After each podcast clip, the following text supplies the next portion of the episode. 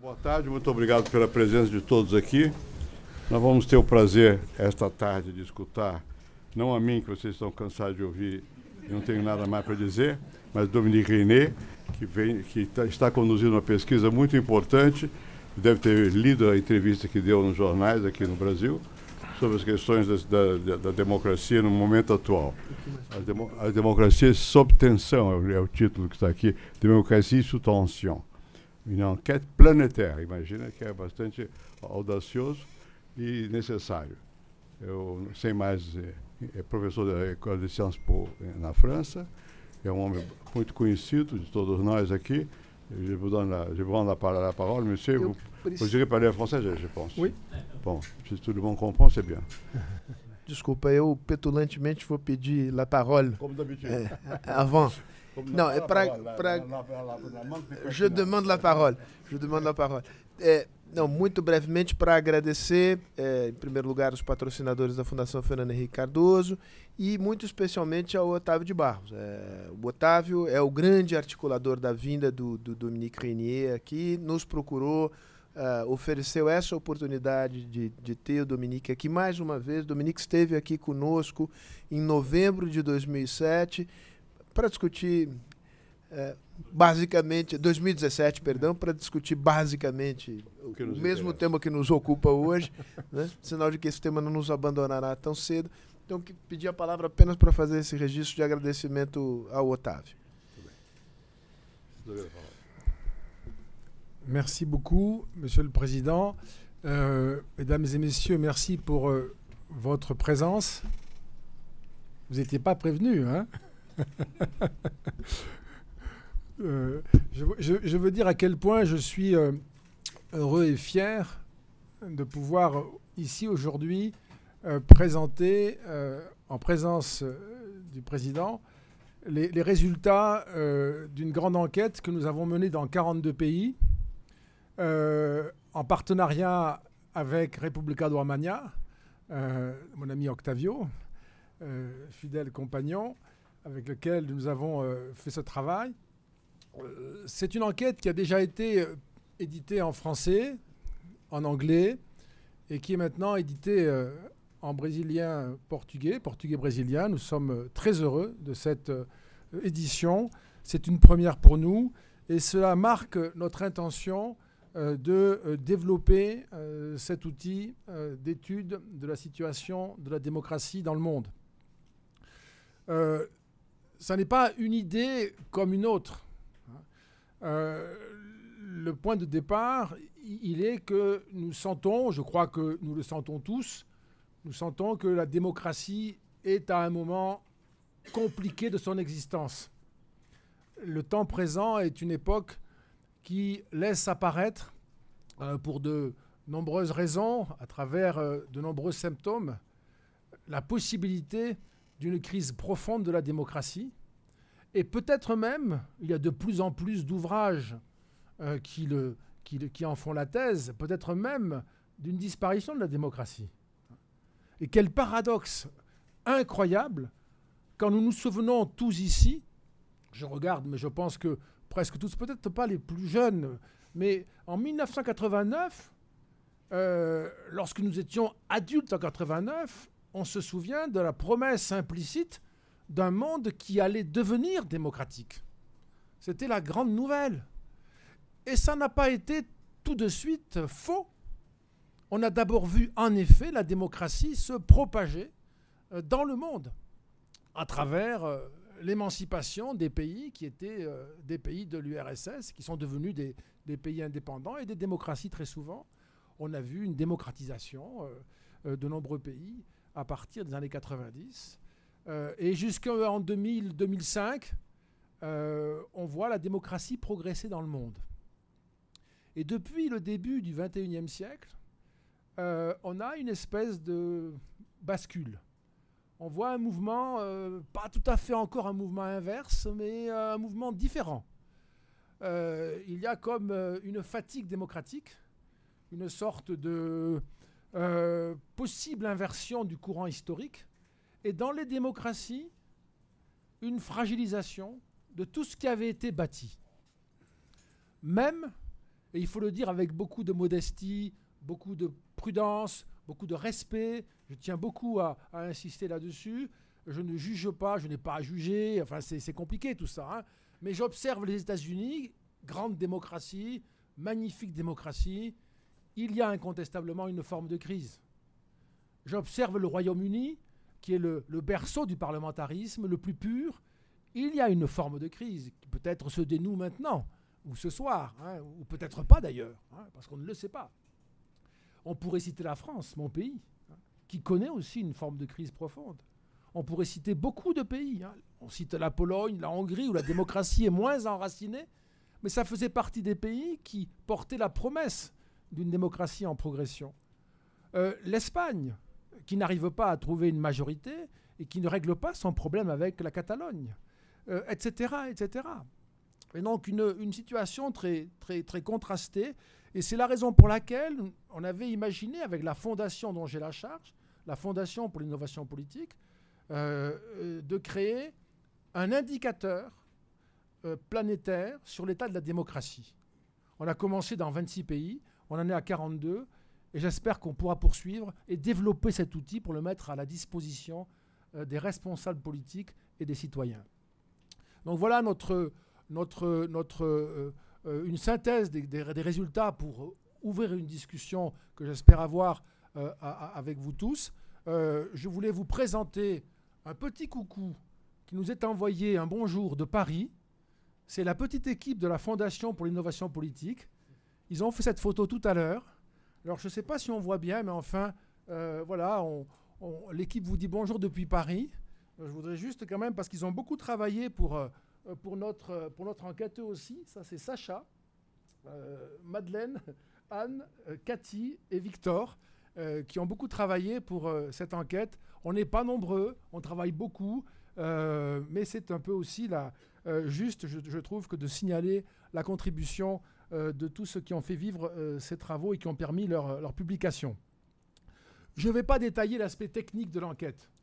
Je vous dis très vite, c'est 42 pays, 33 langues différentes, euh, plus de 36 000 personnes interrogées, avec un questionnaire comprenant à peu près 35, 35 questions. Je passe sur les aspects techniques de l'enquête. Je n'y reviendrai que si vous le souhaitez. Il y a deux volumes.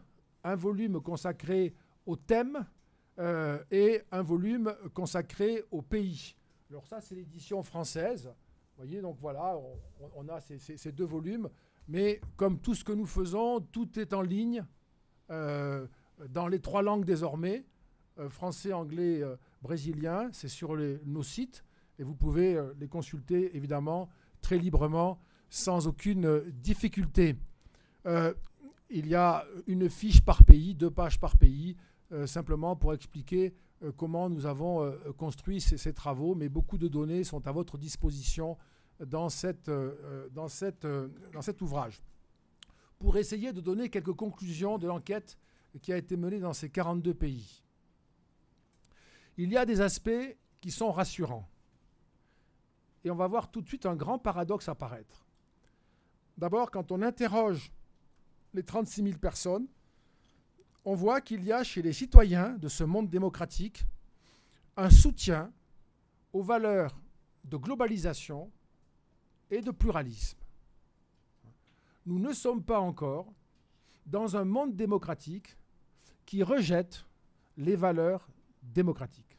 Pas encore. Euh, là, nous avons une, une, donnée sur la globalisation, opportunité ou menace, et vous le voyez très largement, 66%, les personnes interrogées estiment que la globalisation est une opportunité. Hein? Non, c'est là, c'est c'était pas, même, c'est pas la même question. Euh, donc là, on a 66% qui considèrent que la globalisation est une opportunité. Euh, nous n'avons pas donc des citoyens qui sont repliés et qui ne veulent pas aller dans le vaste monde. Pas encore et pas du tout. Euh, lorsque nous interrogeons ces mêmes citoyens euh, sur euh, la liberté d'entreprendre, euh, la possibilité de créer des richesses en réduisant le contrôle de l'État pour que l'État soit pas trop présent, nous avons là aussi, de manière assez spectaculaire, moi je ne m'y attendais pas, 59% des répondants qui nous disent qu'il serait préférable que euh, l'État euh, joue un rôle moins grand dans l'économie pour permettre euh, à la création de richesses d'avoir lieu. Je ne sais pas s'ils ont tort ou s'ils ont raison, ce n'est pas ça le sujet hein, ici. Mais c'est une valeur d'ouverture. Hein. C'est un, goût pour le risque, un goût pour la création. donc c'est un signe positif, ça n'est pas une valeur de repli. Et lorsque l'on interroge sur les grandes libertés, hein, les grands principes, manifester, 82% disent que c'est important. Euh, pouvoir euh, participer à la prise de décision, 96%. C'est pas rien, c'est presque tout. Euh, pouvoir voter pour les candidats de son choix, 97%. Et pouvoir dire ce que l'on pense, 98%. On ne peut pas avoir plus. Hein. on ne peut pas avoir plus. Et donc, il n'y a pas ici, dans ces mesures, de fragilisation de l'attachement aux grandes valeurs, aux grands principes démocratiques. Maintenant, si on creuse un peu, on voit des éléments qui sont euh, plus négatifs, voire très préoccupants. Et c'est euh, le point clé, c'est d'arriver à comprendre ce paradoxe. Euh, ici, vous le voyez, peut-être pas très bien, je ne sais pas, j'espère que c'est clair pour vous, mais vous voyez que, je peux vous donner en tout cas le, chiffre principal, 51% en moyenne des personnes qui répondent considèrent que la démocratie dans leur pays euh, fonctionne plutôt bien, bien. 51%, c'est pas beaucoup. Hein, c'est pas beaucoup. Hein. Pour le Brésil, c'est 23%. Hein. Euh, voilà, donc vous avez toute une série d'informations. Je ne vais pas les détailler, bien sûr. Les 42 pays sont présents. Ce serait pénible si j'avais, pour vous, si j'avais à donner tout le détail. Mais il y a un chiffre qui est déjà préoccupant ici. cette question-là aussi révèle un malaise. Qui a le plus de pouvoir? 16%, bah, le peuple. 16%. Euh, c'est la démocratie. La démocratie, c'est la promesse du peuple qui gouverne. Alors, même si on n'est pas naïf, on sait bien que c'est plus compliqué. Hein. Malgré tout, 16%, euh, c'est un chiffre faible. Et plus inquiétant encore, c'est 35% les représentants élus. Après tout, on peut dire le peuple n'a pas le pouvoir parce qu'il ne l'a pas directement. Euh, mais ce sont les représentants élus. Mais 35% seulement, nous disent les représentants élus. Et puis, euh, les grandes entreprises, 41%, les personnes riches, les plus riches, 45%, les politiciens, 66%. Hein, les politiciens, ce n'est pas les élus, hein. c'est des personnes qui font la politique, qui vivent de la politique, qui ont du pouvoir, ils ne sont pas élus, justement, ils ne rendent pas des comptes. Euh, pour les personnes interrogées, on ne sait pas très bien qui ils sont, ce qu'ils font, mais c'est quand même eux qui décident. On ne sait pas où ils décident. C'est toute la, pensée, vous savez, un petit peu euh, suspicieuse, euh, parfois même conspirationniste, sur l'idée qu'il y a un pouvoir caché. Mais ça n'est pas très bon signe que dans les démocraties, de manière très, très nette, on ne voit pas le pouvoir du côté, sinon du peuple, au moins du côté de ses élus. La confiance, ça ne vous surprendra pas, vous savez sans doute déjà cela, mais c'est confirmé, la confiance dans les institutions politiques fondamentales, en moyenne, n'atteint pas un niveau élevé. Vous le voyez pour les partis politiques, euh, pour les médias, le gouvernement, le Parlement, les syndicats, et c'est une moyenne. C'est une moyenne des 42 pays. Et je précise une moyenne qui est pondérée par le poids démographique de chaque pays, hein, bien sûr. Hein. vous voyez que ça n'est pas. Il y a des pays où c'est catastrophique. Euh, vous avez les, là, si je, si je vous montrais la Suède, euh, la Suisse, la Norvège, le Danemark, la Finlande, euh, l'Allemagne, les Pays-Bas, vous verriez que les indicateurs sont bien meilleurs. Et si je vous montre la France, l'Italie, le Brésil, ils seront bien moins bons voyez, donc la moyenne n'est pas, n'est pas une bonne moyenne. Mais il n'y a pas que de la défiance. Regardez en quoi les personnes font confiance. Les hôpitaux, les écoles, l'armée, la police, les institutions qui font la société, qui leur donnent en quelque sorte, hein, qui donnent des bases solides pour la tenir en ordre. Hein. Euh, on voit déjà là les éléments qu'on va retrouver d'une culture démocratique qui est peut-être en mutation, partout, et qui est une mutation peut-être hein, vers une culture plus autoritaire, peut-être plus disposée à l'expérience autoritaire. Hein. C'est très frappant, d'autres indicateurs le montrent, et parfois de manière très impressionnante. Là, je vous laisse juge, c'est vous qui allez apprécier. Est-ce qu'il est utile de voter? 70% nous disent c'est utile de voter parce que c'est grâce aux élections qu'on peut faire évoluer les choses. 30% nous disent ça sert à rien de voter parce que de, toute façon, euh, les politiciens ne tiennent pas compte de notre opinion. Moi, je trouve que ce n'est pas beaucoup, 70%. Parce que ça, c'est le cœur de la démocratie. Et que 70% en moyenne, ça veut dire que beaucoup de pays euh, sont en dessous. Et puis quand on va voir dans une minute les différences entre les générations, vous verrez qu'il y a un effondrement euh, avec les nouvelles générations. Donc ça, c'est quelque chose que je trouve déjà préoccupant, euh, parce que nous sommes encore une fois sur l'élément essentiel. ici, diriez-vous que le processus électoral dans votre pays est transparent? Non, 43%. Mais c'est beaucoup. C'est beaucoup. Si je n'ai pas confiance dans le processus électoral de mon pays, comment puis-je avoir confiance dans la démocratie dans mon pays? Euh, Comment puis-je défendre un système démocratique si j'ai le sentiment qu'il n'est pas transparent? Comment puis-je empêcher l'avènement d'un régime autoritaire si le régime démocratique ne me semble pas lui-même euh, transparent?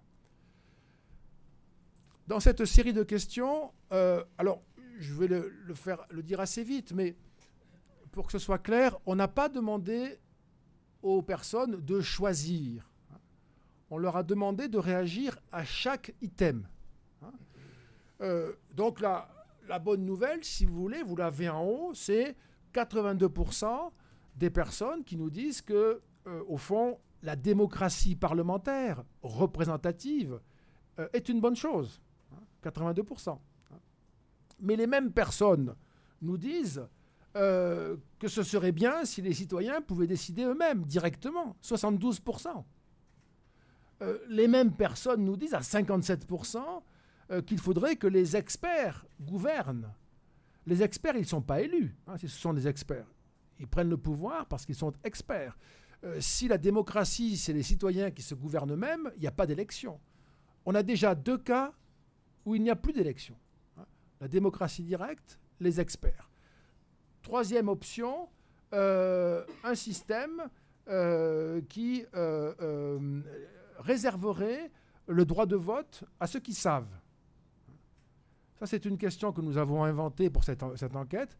Pour moi, c'est une des plus grandes surprises et une des informations les plus dures. 38% des répondants sont prêts à priver du droit de vote les personnes qui ne sont pas, à leurs yeux, suffisamment euh, éduquées. Hein. Donc c'est une remise en question euh, du principe de l'universalité du suffrage. Euh, on va voir dans une seconde comment ça se distribue entre les générations. Et puis une question d'une très grande brutalité, hein, ici. Est-ce que ce serait une bonne chose si un homme fort, remarquez qu'on n'a pas demandé un homme ou une femme, hein, on a dit un homme fort, pour insister sur cet aspect-là, euh, pouvait euh, diriger le pays sans consulter le Parlement ni les élections.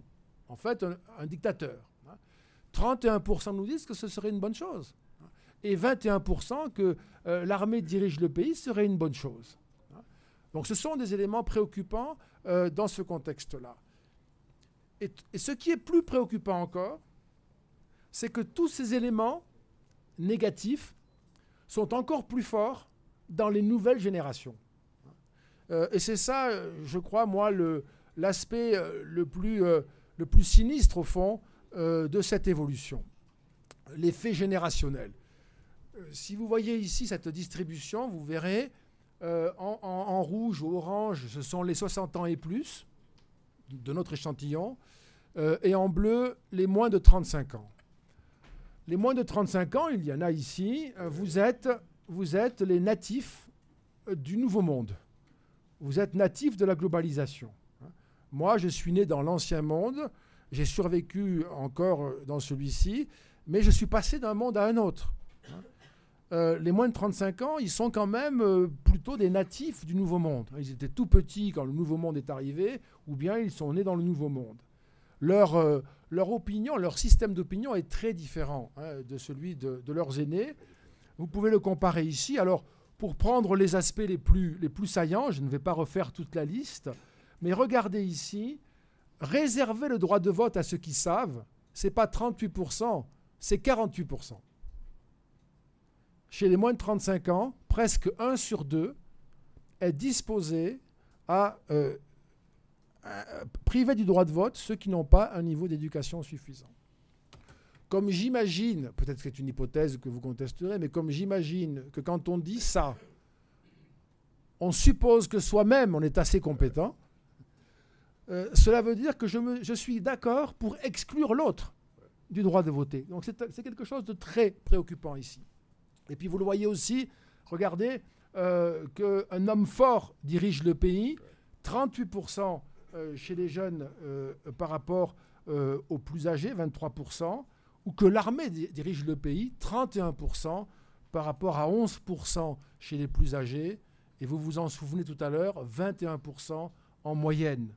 Donc vous voyez bien que la tendance historique, ici, on va le vérifier, mais la tendance historique consiste à dire, avec deux hypothèses, ou bien les jeunes générations, avec, euh, avec l'âge, avec la vie, vont retrouver le chemin de la démocratie libérale, euh, parlementaire et de la modération politique, ou bien nous avons de nouvelles générations euh, qui n'ont plus ce rapport aux valeurs démocratiques. Et là, ça veut dire qu'il y a une déconsolidation.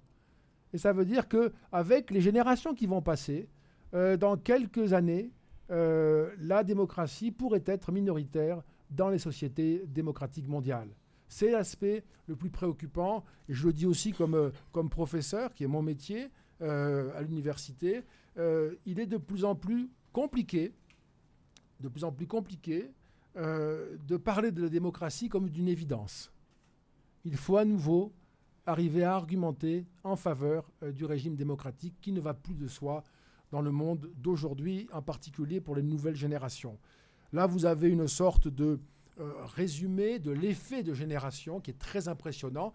Le système démocratique est indépassable, c'est le meilleur système possible. Vous voyez, 76%, les trois quarts chez les plus âgés, les deux tiers dans les classes d'âge intermédiaire, 35-59 ans, et 62% euh, euh, chez les plus jeunes. Donc un écart très important. Hein. Et si le mouvement se poursuit, évidemment, euh, nous finirions par passer sous la barre des 50%. Voilà. Alors, un mot, mais je vais être très rapide sur l'Europe, parce que ce n'est pas parce que je suis français, donc membre de l'Union européenne, que je voudrais en dire un mot rapidement, c'est parce qu'il y a là quelque chose qui peut nous éclairer sur l'ensemble de la crise démocratique. Euh, il s'agit au fond de voir avec euh, euh, la situation des démocraties en Europe, qui, comme vous le savez, est une situation, on l'a dit, très fragilisée. On a cité des pays, on a cité des crises, et on pourrait y revenir. il y a une, une crise de, de confiance en Europe, aussi dans la démocratie. Alors là, ici, euh, euh, ce sont des chiffres qu'il faudrait inverser parce que les couleurs ont été inversées. Enfin, les, chiffres ont été inversés. C'est le, total. Euh, je suis préoccupé par l'immigration, c'est 69%. L'immigration est un problème qui préoccupe beaucoup les Européens, qui joue beaucoup dans la, crise de la démocratie européenne. Donc il y a une majorité très forte qui considère dans les 28 pays que l'immigration est un problème. Donc ça, on voit là une espèce d'information, on se dit ça c'est un signe de repli, hein, peut-être, une fermeture. Euh, et il y a euh, une, préoccupation euh, très, très marquée par rapport à l'immigration en général, à l'islam en particulier, c'est une question particulièrement européenne. là, nous voyons ici une distribution, je ne sais pas si c'est très net pour vous, plus c'est sombre, plus on est en faveur d'un pouvoir autocratique. L'Espagne, c'est 40%. Hein. Euh, L'Allemagne, c'est 38%. Hein. Euh, L'Italie, c'est 41%. Il n'y a pas que les pays de l'Est. Hein. La Lituanie, c'est 70%. La Finlande, c'est 41%. J'ai entendu monsieur qui en parlait. La Finlande, un hein, pays nordique, hein, euh, une social-démocratie pacifiée, stabilisée, pas du tout. Plus maintenant. Hein, plus maintenant. Beaucoup de difficultés euh, sont, que l'on peut commenter dans le détail. Euh, voilà une géographie qui atteste d'une propagation de la crise de la culture démocratique, y compris en Europe, malgré l'Union européenne. Mais il y a là peut-être un élément de, compréhension de l'ensemble. Lorsqu'on nous dit euh, euh, euh, on considère que l'immigration est un problème, si on demande aux Européens est-ce qu'il faut régler le problème de l'immigration au niveau national ou au niveau européen La réponse, et c'est très important, elle est très largement, 68%, il faut régler le problème au niveau européen. Donc ça veut dire que nous n'avons pas encore, en réalité, le repli nationaliste dont moi j'entends souvent parler, mais que je ne mesure pas, ni dans les sondages, ni dans les urnes. Il y a un attachement à l'Europe. Il y a la conviction qu'une politique est plus efficace si elle est menée en coopération avec des États voisins, amis. Donc ça n'est pas encore le repli nationaliste, ce qui est très important. Si nous avions eu ici l'immigration est un problème et il faut le régler au niveau national, ça n'était pas du tout la même culture politique. Donc c'est une différence considérable. Euh, très vite ici, je vous le montre, les Européens membres de la zone euro sont très attachés à l'euro. Ils ne veulent pas revenir à la monnaie nationale. Pas du tout. Même dans les pays où le populisme est fort. Euh, ils ne veulent pas quitter l'euro. Ils sont plus favorables à l'euro qu'à l'Europe. Et ça, c'est très intéressant. Ils sont favorables à un pouvoir efficace ils ne sont plus sensibles ou ils sont moins sensibles à des valeurs qui sont exhibées, qui sont euh, euh, présentées comme des principes.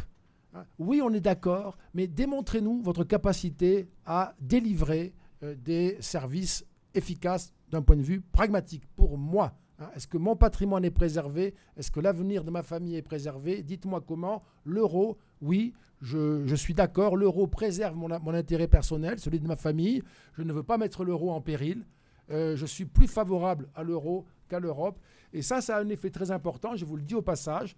Ça oblige Matteo Salvini, récemment, à faire un discours pour dire que l'euro était irréversible. Ça oblige Marine Le Pen à chercher comment, c'est difficile pour elle, à chercher comment euh, elle pourrait euh, accepter l'euro ça oblige le FPE autrichien, les populistes autrichiens, à dire qu'ils ne veulent pas s'en prendre à l'euro. Ça fait disparaître aux Pays-Bas un parti populiste, euh, le parti de Gerd Wilders, et émerger un nouveau parti populiste, le Forum démocratique, qui est favorable à l'euro. En fait, ça européanise les populistes. Et si on européanise les populistes, à mon avis, on est sur le chemin de la dépopulisation des populismes. Hein. je ne sais pas si on peut le dire comme ça, et je remercie Anthony d'arriver à traduire. Hein. Euh, donc c'est un processus d'intégration peut-être hein, qui, peut voir le jour. Voilà. Si on demande aux Européens, je ne parle pas d'un aspect technique, l'opinion, est-ce que vous voulez une armée européenne? Oui, nous disent les Européens, oui. Alors, euh, ce ne sont pas des généraux, ce ne sont pas des techniciens de l'armement, ni du mouvement stratégique, mais c'est une réponse politique qu'ils font. Ils ont le sentiment qu'une armée européenne serait plus efficace pour les protéger. On, a des, éléments qui, vont en ce sens et qui sont euh, d'une grande clarté. Euh, et finalement, la confiance, eh bien, paradoxe incroyable, presque ironique, il y a plus confiance en Europe dans les institutions communes que dans les institutions nationales, en moyenne, même quand on les compare terme à terme. Le Parlement européen suscite plus de confiance que le Parlement national en moyenne dans les 28 pays. Et la Commission européenne, plus que les gouvernements nationaux dans les 28 pays. C'est une leçon intéressante, hein, particulièrement importante si on veut préciser, et moi j'y tiens beaucoup, il n'y a pas encore aujourd'hui de repli nationaliste en Europe. Peut-être demain, mais pas encore aujourd'hui. Et il me semble, si vous voulez, que euh, la clé, je termine là-dessus mes amis, pour ne pas être trop long, la clé est peut-être de ce côté-là, et ce sera mon hypothèse de conclusion pour euh, l'échange avec vous tous, en vous remerciant de votre attention. La clé, nous sommes dans une phase historique d'incertitude. Les peuples hésitent. Il y a une hésitation parce qu'il y a une insatisfaction. Les États démocratiques n'arrivent plus à délivrer les utilités, euh, les services attendus par les peuples, attendus légitimement en matière d'éducation, en matière de santé, en matière de sécurité. Et aujourd'hui, ces peuples, quand nous les interrogeons, ils disent on ne veut pas quitter la démocratie. On veut un État démocratique efficace. Ce n'est pas la même chose. Ils veulent la liberté, ils veulent l'autorité, ils veulent l'efficacité en fait. Ils ne sont pas encore autoritaristes. Par contre, si nous ne trouvons pas le chemin pour rendre aux États démocratiques l'efficacité dans l'action publique, je crois que la prochaine étape, dans très peu de temps, moins de dix ans, la prochaine étape, ce sera une mutation plus marquée de la culture démocratique vers une culture autoritaire. Et la transition se fera, je le crois, euh, par l'élection des populistes dans beaucoup de pays. Et parmi ces pays-là, malheureusement, malheureusement, euh, la France euh, ne fait pas exception.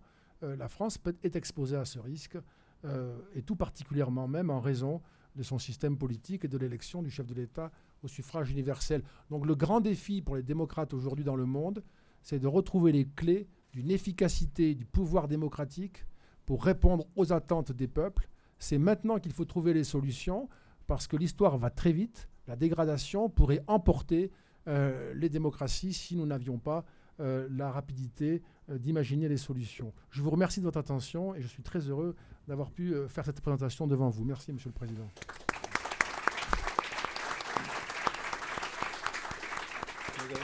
Como sempre, nós vamos então iniciar uma, uma, um de debates. Normalmente as, as, pessoas fazem ou duas, talvez até três perguntas, para dar tempo ao, ao nosso é, expositor de, de respondê-las. Já tem uma, uma, pessoa pedindo um, dois. É, se não tiver terceiro, são do, três. Um, dois, tudo do lado esquerdo. É, eu, do eu, meu ângulo.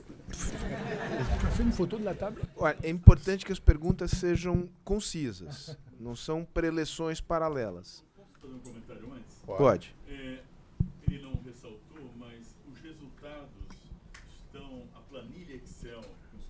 No microfone. A planilha Excel com os 43 países está disponível. Então, qualquer estudante de relações internacionais ou de ciência política pode fazer o cruzamento que quiser, por tema, por sexo, por idade, por área geográfica.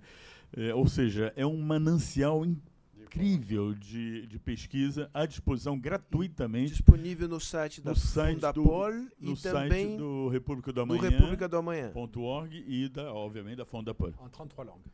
Em 33 línguas, inclusive em português. E essa, esse relatório também está na íntegra em português no nosso site do República do Amanhã.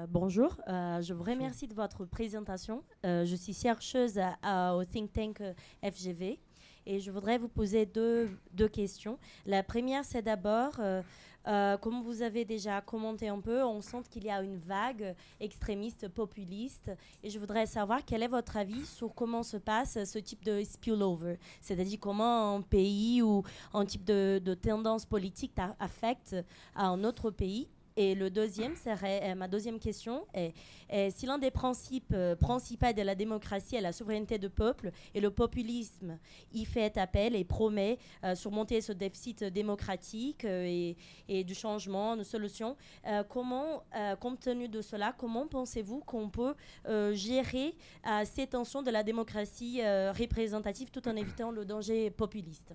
Je vous remercie. Je réponds à chaque question. Comme je vais peut-être répondre à cette question. Euh, merci beaucoup pour vos deux questions euh, euh, très, très importantes. Sur, sur, le premier point, je, réponds assez vite, hein, moi aussi, hein. sinon je ne respecte pas la règle, mais c'est des questions qui sont compliquées. je vais citer deux facteurs importants pour éclairer un peu le, le, basculement vers le populisme. Il y a un premier facteur qui est la crise de l'alternance politique l'alternance entre les formations politiques modérées n'a pas produit suffisamment de résultats visibles pour justifier la croyance dans euh, l'efficacité du vote. Euh, schématiquement, on vote pour la gauche, on vote pour la droite, on vote pour l'opposition, on vote pour euh, la majorité, il ne se passe rien. C'est la même chose. Hein. Et en particulier, ils sont tous corrompus. Hein. c'est très frappant, c'est massif. Donc, à un moment donné, on, a fini, on finit avec l'alternance. On cherche la rupture. La rupture. une formation qui n'a pas participé à ce mécanisme, qui est outsider, à l'extérieur, et voilà. Hein. et c'est ce qui peut se passer dans, beaucoup de pays, ce qui s'est déjà passé. Euh, la deuxième euh, euh, hypothèse forte, qui est d'ailleurs liée à la première, il ne faut pas oublier que les démocraties ont un point commun, c'est d'être des démographies vieillissantes. Le vieillissement démographique a un impact considérable sur les démocraties, parce qu'il amène à redéfinir presque entièrement toute la politique sociale et une bonne partie de la politique budgétaire, et qu'il rend nécessaire des réformes qui sont plutôt des réformes impopulaires, des arbitrages qui sont plutôt des arbitrages compliqués, c'est-à-dire au fond des décisions qui n'arrivent plus à recueillir le consensus. On n'est plus d'accord. Vous le décidez parce que vous êtes au pouvoir, mais on n'est pas d'accord. On n'est pas d'accord pour travailler plus longtemps. On n'est pas d'accord pour voir les, médicaments moins remboursés. On n'est pas d'accord pour payer plus cher l'université de nos enfants, etc. etc. Et, ça, c'est un phénomène absolument massif. Et je veux le dire avec force parce que, comme vous le savez, la démographie est quasiment une science exacte. On sait parfaitement quelles sont les tendances démographiques pour nos sociétés hein, dans le monde euh, pour les 50 ans qui viennent. Hein. Et nous aurons là un défi majeur, c'est de faire cohabiter la démocratie qui repose sur le consentement aux décisions et la démographie qui va obliger à des décisions impopulaires. Historiquement, la démocratie ne s'est pas développée dans un contexte euh, de réformes impopulaires historiquement, la démocratie s'est déployée avec l'État-providence et sa générosité, hein, avec des progrès sociaux, des progrès humains. Comment résister dans une époque où il faudrait peut-être voir une régression de ce point de vue-là? Ça, c'est un grand défi et c'est une des, explications, je pense, fondamentales de ce qui se passe aujourd'hui dans les démocraties. Et puis sur la question de la souveraineté du peuple, question centrale, vous savez, un, des conseillers euh, euh, de Vladimir Poutine a théorisé, c'est très intéressant, hein. nous on a traduit son texte en français, malheureusement, du russe, sur notre site de la Fondapol. Alexis Sourkin a fait un, texte théorique dans lequel il, développe la notion de souverainisme démocratique. Une notion un peu curieuse, hein, qui est la notion de référence de Vladimir Poutine. Et je crois que c'est une notion qui permet de comprendre la situation, sans doute euh, en Hongrie, euh, sans doute aussi euh, ce qu'est Marine Le Pen, peut-être aussi autour de, Bolsonaro, c'est possible aussi, hein, ces formes-là. L'idée est la suivante. Le peuple est souverain. rien ne doit empêcher le triomphe de sa volonté. Il n'y a rien au-dessus du peuple. Quand on dit ça, on dit mais toi, tu es démocrate. Tu es un parfait démocrate. Et non. Et non, parce que la majorité ne peut pas avoir tous les droits. Au-dessus du peuple, il y a la Constitution. Au-dessus euh, de la majorité, il y a le droit des minorités. Il y a les libertés, l'indépendance de la magistrature, l'indépendance de la presse, etc. Et c'est cette idée-là qui est en train d'apparaître, cette idée que les populistes sont les vrais démocrates. Parce que pour eux, le peuple ne doit pas être limité dans son pouvoir. Et donc c'est dans le renoncement à ce qu'on appelle la démocratie libérale, vers cette espèce de forme hybride. Euh, moi, je crois que la formule n'a pas de sens, mais je l'utilise parce qu'elle est souvent utilisée. Les démocraties illibérales, hein, c'est-à-dire des démocraties où le droit, où le suffrage n'a aucun respect pour les règles constitutionnelles, les contre-pouvoirs, les minorités. Et ça, c'est une évolution qui est préoccupante parce que chez beaucoup de nos concitoyens, c'est très convaincant quand vous dites le peuple a tous les droits, il doit décider ce qu'il veut décider et rien ne doit pouvoir l'arrêter. Quem mais? Alguém havia. Aqui. Aqui.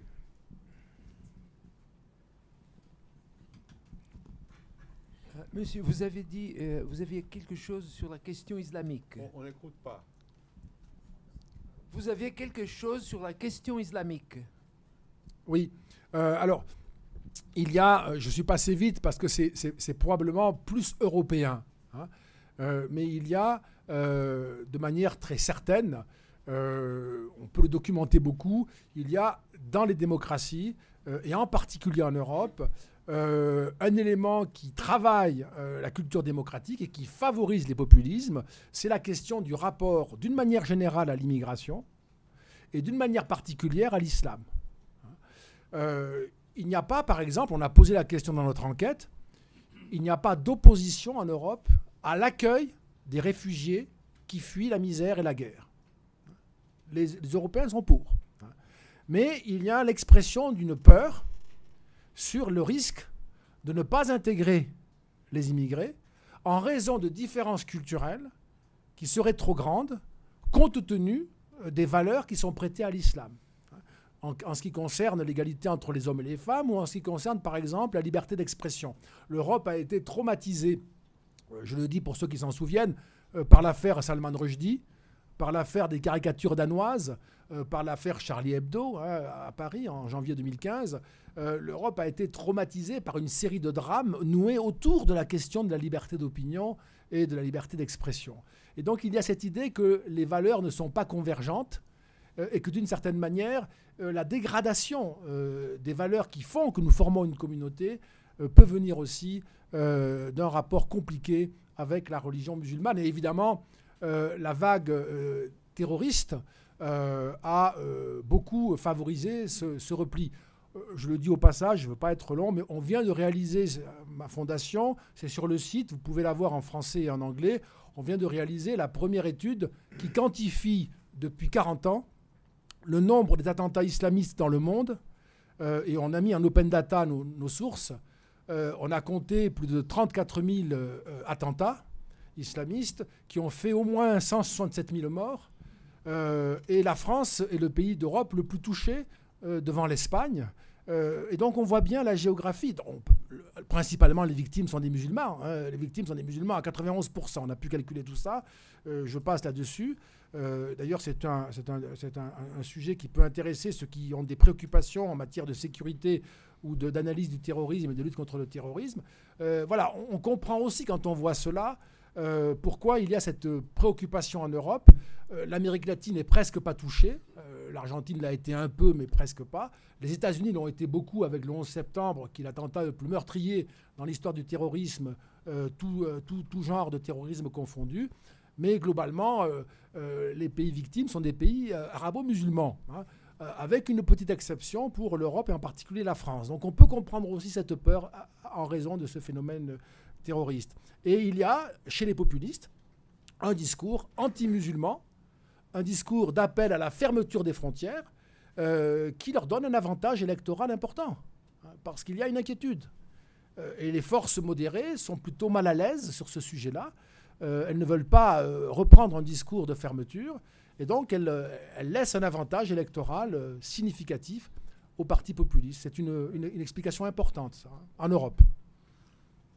Quem mais? Irene. Irene, um minuto só. Ah, desculpa. Madame lá? Pablo. Vai, no, vai primeiro na Irene e depois. Foi ali, ó.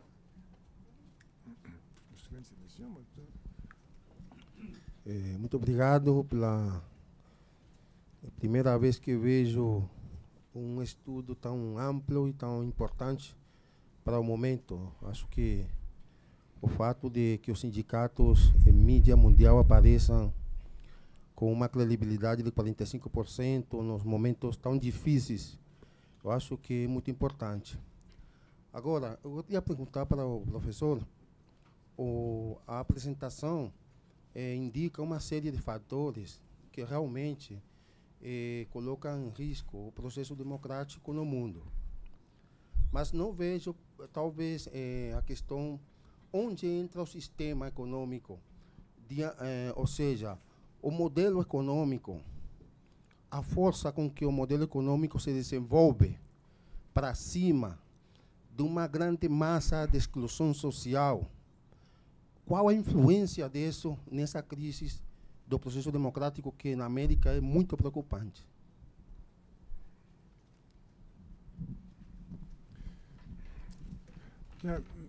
Merci, monsieur, pour votre, pour votre question.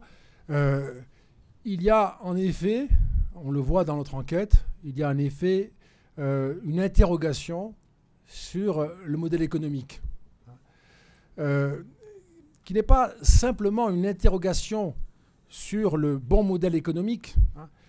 C'est une des difficultés que nous avons depuis la chute du communisme, on va dire en 1989, par convention, c'est une difficulté. Euh, nous savons que le système communiste ne fonctionne pas. Euh, je mets de côté le cas du capitalisme chinois, qui est très particulier. Nous savons que le système communiste sur le plan économique ne fonctionne pas. Euh, mais au fond, nous sommes presque tous passés à l'ère du marché, non pas parce que c'était le régime que nous voulions, mais parce que c'est le système qui avait survécu. Et donc il y a déjà cette espèce de préoccupation qui est très forte au sein du monde démocratique avons-nous le choix du système économique qui est le nôtre hein, euh, Avec l'idée, dans une partie de l'opinion, que nous n'avons plus le choix, hein, que nous avons le système du marché, et si nous ne l'aimons pas, nous l'avons quand même. Hein. Donc une sorte de perte euh, de sensibilité euh, au choix politique du modèle économique. Ça, c'est le premier élément. D'où le thème d'une pensée unique, d'une parole qui domine. Et puis le deuxième aspect, c'est la question de la maîtrise politique du système économique. Est-ce qu'on est en mesure, est-ce que nos pouvoirs démocratiques sont en mesure de peser sur le système économique?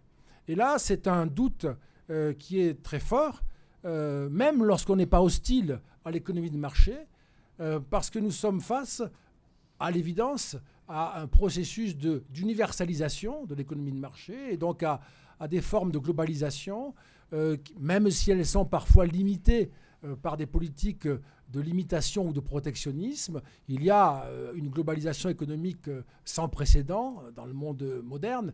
et c'est l'idée qu'au fond, cette expansion n'est plus en mesure d'être régulée par des États-nations. Donc la démocratie ne sera plus capable, c'est la crainte, hein, la démocratie ne sera plus capable de peser sur le système économique et de l'orienter pour la production de bénéfices collectifs. Ce sont des puissances qui échappent au contrôle des États démocratiques. Et donc de voter, voter pour dire je voudrais contrôler le système, on peut le faire, mais il ne se passera rien. C'est l'inquiétude qui est très forte aujourd'hui. Bien sûr, sur la question des inégalités, c'est la même chose. Hein. Les inégalités, on les constate. Est-ce qu'on est en mesure, par la démocratie, de les réduire, de redistribuer? On peut l'exprimer, mais ça ne marchera pas. C'est la crainte, en tout cas, que ça ne marchera pas, parce que c'est devenu hein, une sorte de marché global je suis sommaire, je vais vite, pardonnez-moi, mais c'est pour ne pas être trop long dans ma réponse euh, à votre question très, centrale. Et donc c'est encore une fois, euh, je crois, moi, dans les années qui viennent, le défi pour la démocratie, sur ce sujet-là aussi, sera de montrer euh, que les États démocratiques sont capables non seulement d'enregistrer les préférences collectives, mais aussi de les réaliser, en partie au moins, dans des actions de politique publique euh, qui seront euh, considérés comme efficaces ou en partie efficaces par les citoyens. Et ça peut passer euh, par des formes de coopération entre les États démocratiques. Muito obrigada. Também vou falar em português. Uh, a minha preocupação também é na área econômica, e o professor referiu uh, o sistema econômico, o modelo econômico, mas talvez Gostaria de saber se na pesquisa há alguma possibilidade de cruzamento de dados com relação à concentração de renda, porque para países como o Brasil, como o Chile, onde se pretende fazer, o senhor anunciou a pesquisa, talvez esse seja um componente a justificar os movimentos de voto, assim como idade eh, e outros aspectos já considerados. Essa é uma pergunta. A segunda é, na sua conclusão, parece que a premissa é de que há maior eficácia nos estados não democráticos. E esta seria a premissa que estaria levando as pessoas a abrir mão da democracia. Então, eu gostaria de seus comentários a propósito disso. Obrigada. Merci beaucoup, madame. sur le premier aspect, oui, il y a, comme Octavio le disait tout à l'heure, il y a dans les données une ventilation, une distribution des résultats par catégorie socio-professionnelle. Et donc, on peut voir jouer les éléments en fonction du revenu de la personne interrogée. Euh, ça n'est pas le point sur lequel on s'est concentré parce que c'est plus difficile. Il faudrait beaucoup plus de questions pour évaluer précisément le revenu des presque 40 000 personnes qu'on a interrogées. Mais il y a des éléments qui, éclairent en ce sens. Il y a aussi des éléments qui éclairent, votre question quand on regarde la différence territoriale. Ça, c'est très impressionnant. Dans toutes les démocraties, il y a manifestement un effet métropole. Les grandes métropoles qui sont euh, connectés à la, globalisation. On sait tous hein, que ce sont aussi des lieux de pauvreté. Il n'y a pas les riches métropoles et les pauvres périphéries. Mais enfin, les métropoles sont connectées à la globalisation, sont beaucoup plus liées au rythme du monde. Et on voit dans les métropoles une plus grande résistance euh, de la culture démocratique que dans les villes plus petites et dans le monde rural qui est à distance de tous les réseaux. Et donc ça, c'est un aspect qui aussi trace des pistes, des formes, des formes de solutions, qui est de connecter des territoires qui sont euh, euh, à, l'écart, qui sont marginalisés, qui sont périphériques. On voit aussi quelque chose de compliqué, de plus complexe finalement. Et je voudrais le dire en deux mots. Si on observe non seulement les sondages, mais les résultats électoraux, qu'on peut étudier dans le détail, hein, on voit que les populistes ont un électorat qui est double. Ils n'ont pas un électorat simple. Hein. Alors ça dépend des partis, ça dépend des pays, etc. Hein. Il y a beaucoup d'études là-dessus et je, voudrais résumer ce, point. Il y a d'abord un électorat populaire qui est clairement passé du côté des populistes, qui était autrefois euh, l'électorat de la gauche, euh, d'une gauche très sociale ou d'une gauche communiste selon les pays, et qui est passé maintenant euh, du côté des populistes et d'un populisme de droite plutôt un populisme identitariste, hein, ou de fermeture, d'affirmation d'une identité. Mais il n'y a pas que ça. Hein. Quand on fait des analyses détaillées, on s'aperçoit que même dans le milieu ouvrier, le sentiment de perdre son style de vie a plus d'importance que le rapport à l'économie. Il y a une sorte de crise existentielle, quelque chose de très profond, hein, qui est très compliqué euh, à, régler. Et ce qui explique qu'il y a aussi du vote populiste dans les classes moyennes. À la fois pour des raisons matérielles, le niveau de vie, et pour des raisons immatérielles, le style de vie. Je vis moins bien qu'avant, ou j'ai peur de vivre moins bien qu'avant, et en plus ma vie n'est plus la même. Je ne reconnais plus le monde. Tout ce qui était familier a disparu ou paraît menacé. Donc j'ai beaucoup d'inquiétudes, pour moi, pour mes enfants encore plus. Hein. Donc tout ceci favorise une augmentation de l'électorat potentiel des populistes, et cela va parfois jusqu'aux classes supérieures. Non pas massivement, elles résistent largement, mais elles sont par définition très peu nombreuses, euh, donc ce n'est pas là que, le point de bascule euh, se fera. Euh, mais l'idée qu'il y a une, menace sur l'identité ou la culture peut aussi se retrouver dans les classes supérieures. Et puis sur la question de l'efficacité des régimes autoritaires, je crois que c'est un point clé. Je voudrais juste faire une comparaison, si vous le voulez bien, avec euh, euh, les personnes qui, ici, comme moi, ont le souvenir de l'Ancien Monde. Euh, dans l'Ancien Monde, c'était très facile de défendre la démocratie, la nôtre. Hein. Nous étions le régime des libertés et le régime de la prospérité. Et nous avions en face, pour simplifier, hein, l'URSS, des dictatures qui ne donnaient aucune liberté, qui les enlevaient toutes, et qui échouait sur le plan économique, qui n'y arrivait pas. Hein. Globalement, c'était le schéma. Hein. Et donc la démocratie, elle avait une fière allure, puisqu'elle était à la fois plus efficace sur le plan des libertés, c'est sa spécialité d'ailleurs, et très efficace sur le plan de la prospérité, du progrès social, du progrès humain. Depuis quelque temps, 15 ans, 20 ans, je ne sais pas, peut-être 25 ans, ça dépend des pays, la machine s'est déréglée. Les libertés n'ont pas disparu, elles sont quand même partout un peu menacées, même en France. Même en France.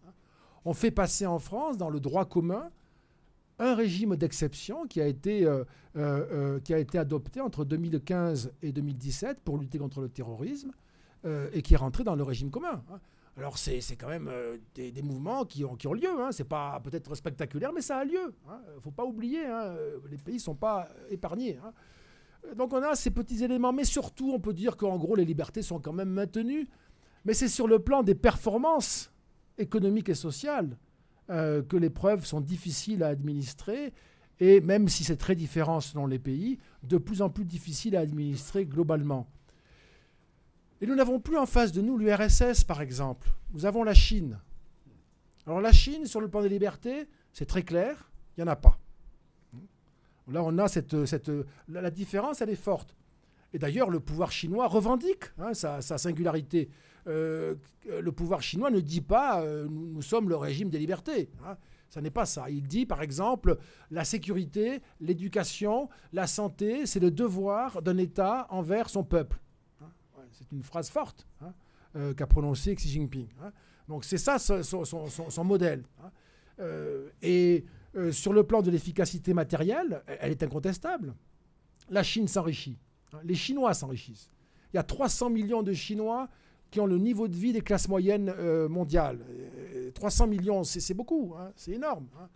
c'est les États-Unis quand même, donc c'est une classe moyenne énorme. Et, et, la croissance, elle est rapide, on le sait, même s'il y a des difficultés à tel ou tel moment. Enfin, les difficultés en Chine, c'est quand on passe de 10% de croissance à 7% de croissance. Donc c'est quand même une croissance forte. Euh, et ce modèle, au fond, il est devenu une espèce de défi. Alors, pas pour tous les démocrates. En fait, ça dépend de sa position dans l'espace social, économique. Si je suis dans une position satisfaisante, où ma vie est à peu près préservée, si j'ai un métier, un revenu décent, euh, accès à des services publics euh, qui sont à peu près en état de fonctionner, j'aime la démocratie et j'aime la liberté, bien sûr. Hein. Mais si ma position est beaucoup plus fragile, précarisée, hein, si je suis euh, en dehors du système économique, si j'ai euh, un niveau de vie qui ne cesse pas d'être très bas ou qui s'effondre, etc. oui, gilets jaunes, non, parce que les gilets jaunes, il y avait beaucoup de d'assez classe moyenne parmi les gilets jaunes. Hein. Mais il y avait aussi, mais c'était surtout de classe moyenne. Mais disons que si, je suis dans, la partie fragile de la société, peut-être que si on me dit, oui, mais tu as la liberté, je vais dire, mais la liberté de faire quoi? De partir avec quel, avec J'ai pas de moyens. Je partirai où? Euh, Je ne vais pas voyager, prendre des vacances. Euh, je ne peux rien faire. Hein. Je n'ai pas de formation, je ne peux pas euh, devenir chef politique ou syndicaliste ou je ne sais quoi. Hein. J'ai la liberté de faire ce que je ne peux pas faire. Hein. Et donc l'argument, l'argument de la liberté, il perd de sa valeur. Philosophiquement, non, je ne crois pas. Mais en réalité, de fait, oui. Et il y a une sorte de nouveau défi pour les démocraties. C'est toujours un peu la question qui revient. Montrer que nous sommes à la fois le régime des libertés, moi ce que j'appelle le régime anthropologique, le régime de la nature humaine, hein, la, communauté harmonieuse qui permet l'accomplissement de chaque individu. Nous vivons ensemble dans de très bonnes relations harmonieuses, de coopération, et en même temps, donc ça veut dire respecter des règles, et en même temps, nous arrivons à nous, déployer, à nous épanouir individuellement. C'est le régime anthropologique, la démocratie. Eh bien, ce régime-là, pour arriver à, perdurer face à un pouvoir autoritaire mais efficace qui donne l'école, la santé, euh, euh, la sécurité euh, à son peuple, qui le fait sortir de la misère ou de la pauvreté pour lui donner une vie décente, face à ce défi, il faut que les démocraties, c'est impératif, dans la décennie qui vient, soient capables de démontrer à nouveau leur capacité à porter le progrès matériel. Je voudrais juste commenter ça. Je dirais, non pas seulement l'augmentation matérielle, mais le progrès matériel, hein, avec à la fois euh, une plus grande quantité de confort, mais aussi une meilleure qualité de vie, hein, sur le plan du progrès moral, du progrès personnel, du progrès euh, dans la manière de vivre, du progrès humain. Ça, c'est quelque chose qui, euh, je, pense, cette concurrence avec les régimes autoritaires, accentue euh, l'urgence qu'il y a pour les démocraties à retrouver le chemin de l'efficacité. Muito bem, quem mais? Aqui tem um, dois, bom, um, eu. dois, três. Vamos lá. Depois eu olho para lá. E eu também. Você tem pergunta? Tem. um,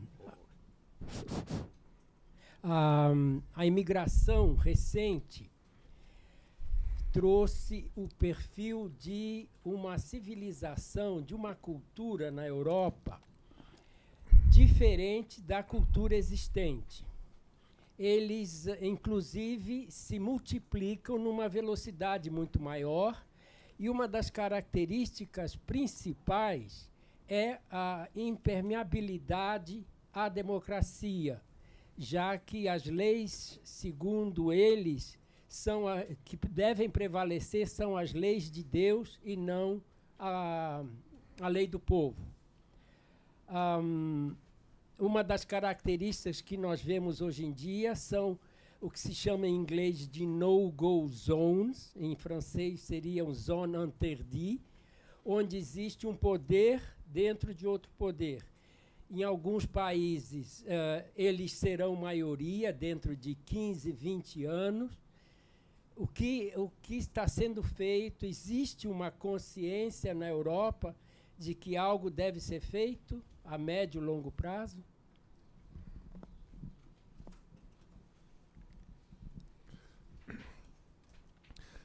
Merci, monsieur. Euh, sur, cette euh, question-là, particulièrement euh, polémique, hein, elle touche un enjeu très polémique, je, vous dirais que les Européens ont commis une grande erreur. Dans les 40 années qui viennent de s'écouler, ça fait quand même longtemps, 40, peut-être même 50 années, ils ont commis une grande erreur qui est de ne pas accepter de faire de ces questions un sujet digne de débat public, respectueux, modéré, euh, pour euh, imaginer ensemble des solutions et accompagner ces grands mouvements historiques. Euh, il n'en a pas été question. Hein. On a laissé ces sujets en monopole aux populistes.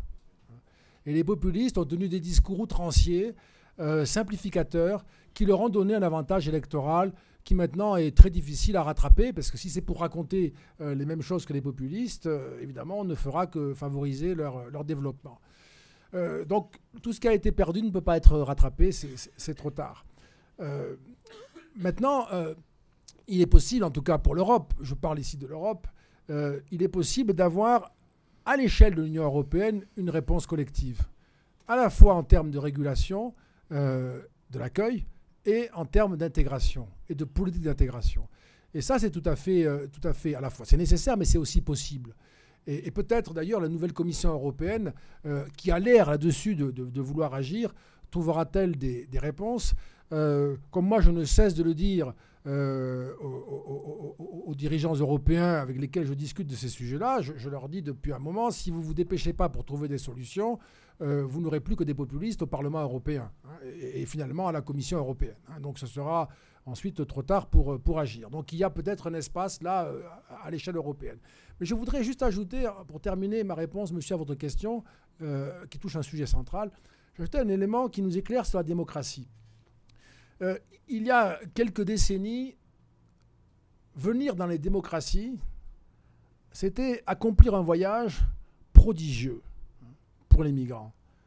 C'était aller vers des pays qui donnent la liberté, qui donnent la prospérité, qui sont dans une formidable projection historique.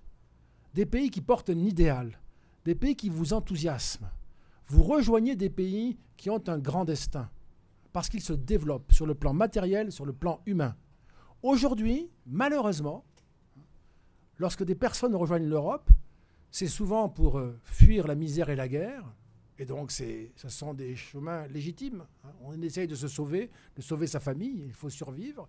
Euh, mais ça n'est pas avec l'admiration chevillée au cœur. Hein. C'est plutôt le sentiment de rejoindre un monde qui ne croit plus en lui-même, euh, qui n'a plus confiance en lui, qui n'est même plus capable de défendre ses propres valeurs. Et ça, ça ne favorise pas du tout l'intégration.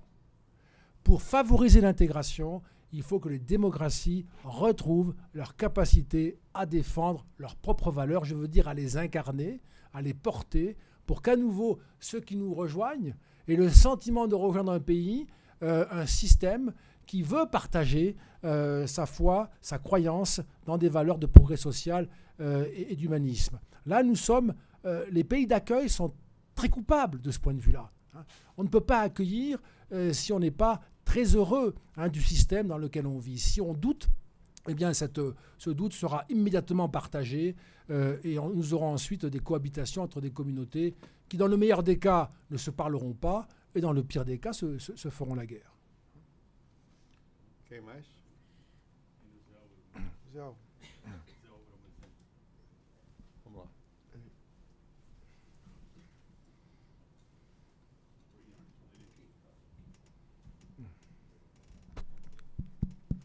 É, também farei minha pergunta em português. Professor, é, o senhor joga a luz sobre, na sua apresentação, sobre uma questão extremamente importante para a qual eu acho que é preciso voltar, que é o paradoxo representado pelo fato de que uma grande maioria prefere o regime democrático, mas ao mesmo tempo uma grande maioria é extremamente crítica das instituições, em particular das, das instituições fundamentais de intermediação entre a sociedade e o Estado.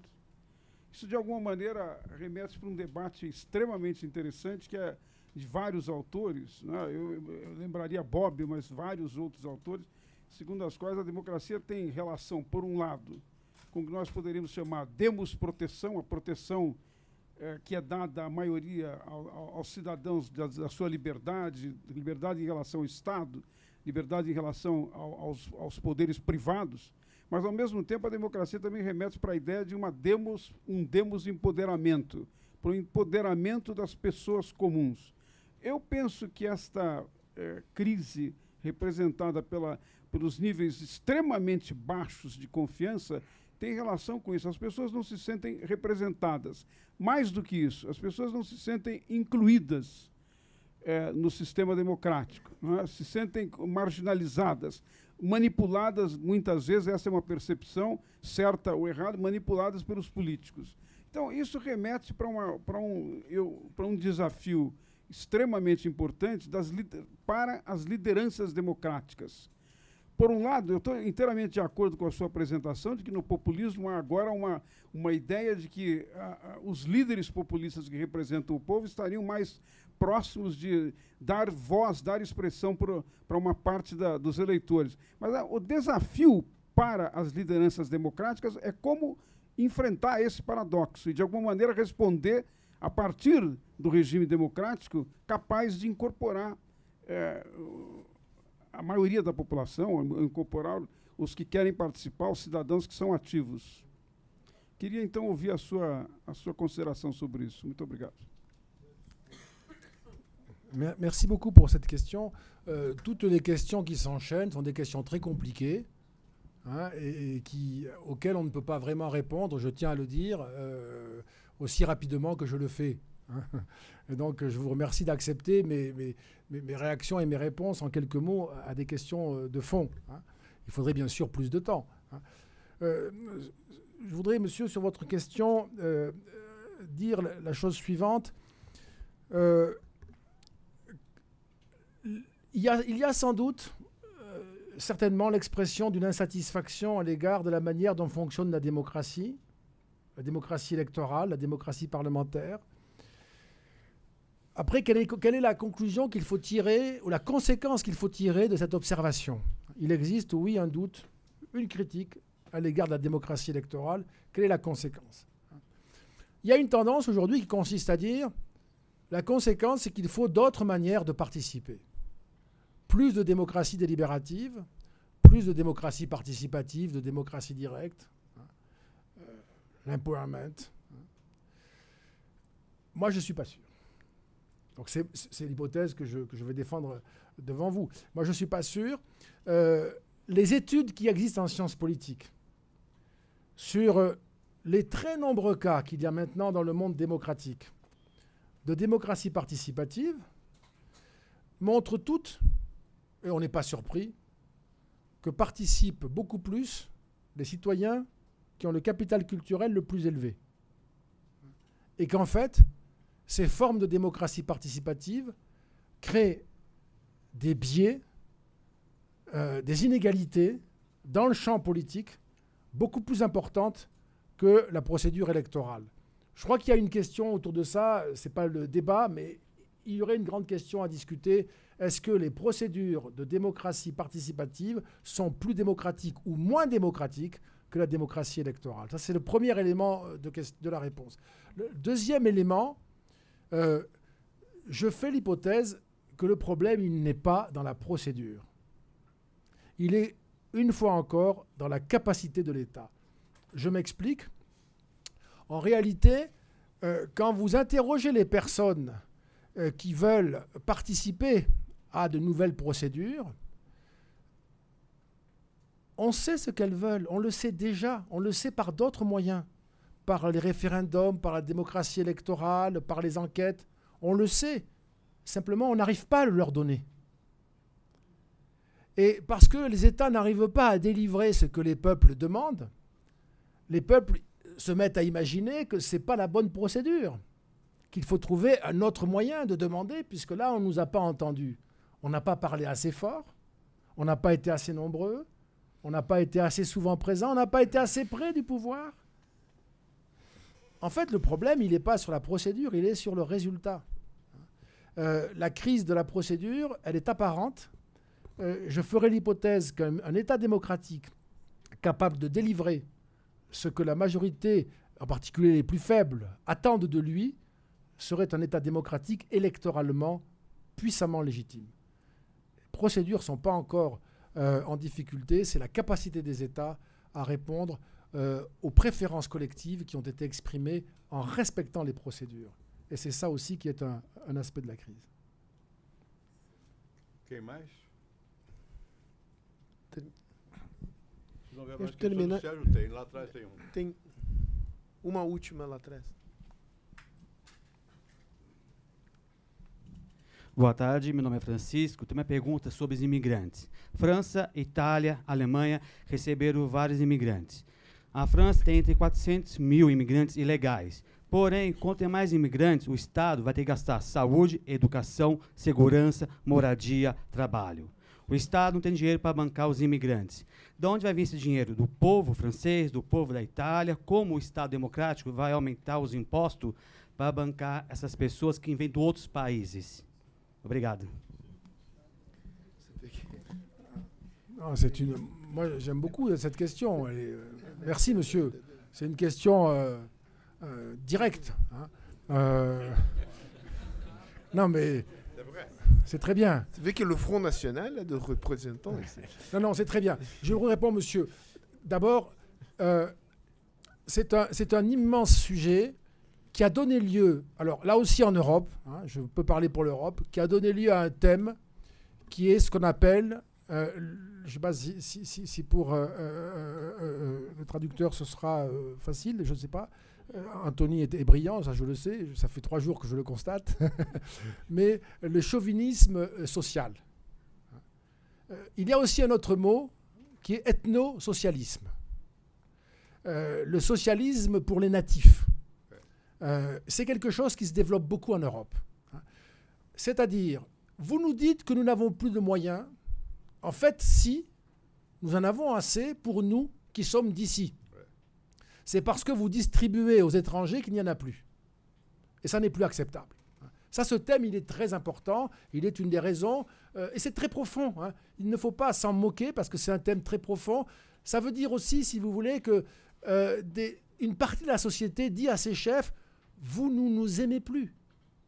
Vous préférez des gens qui ne sont pas d'ici, mais nous, nous sommes d'ici. Vous devriez nous aimer, vous occuper de nous, vous ne le faites plus. Donc c'est une situation qui peut être euh, une souffrance forte hein, et qui, dont, bien sûr tirent profit les populistes. Vous, l'imaginez bien. Hein. Et donc c'est une, c'est une question centrale. Hein. Euh, alors, la, la, réponse technique à votre question, comment on fait pour faire face euh, à ces dépenses Ça dépend des pays. La France, je sais, c'est par l'impôt et par l'emprunt. Vous savez, la France va emprunter en 2020 245 milliards d'euros hein, sur les marchés financiers euh, pour arriver à boucler son budget. Hein. Donc c'est beaucoup d'argent euh, et ça transfère aux générations suivantes euh, des charges, pas uniquement pour ça, hein, pas uniquement pour ça, pour, pour beaucoup de choses, y compris pour le fonctionnement de l'État français. Donc ce sont des, pays qui, vont emprunter, comme la France, comme l'Italie, euh, comme l'Espagne, d'autres qui arrivent à être à l'équilibre, euh, comme l'Allemagne.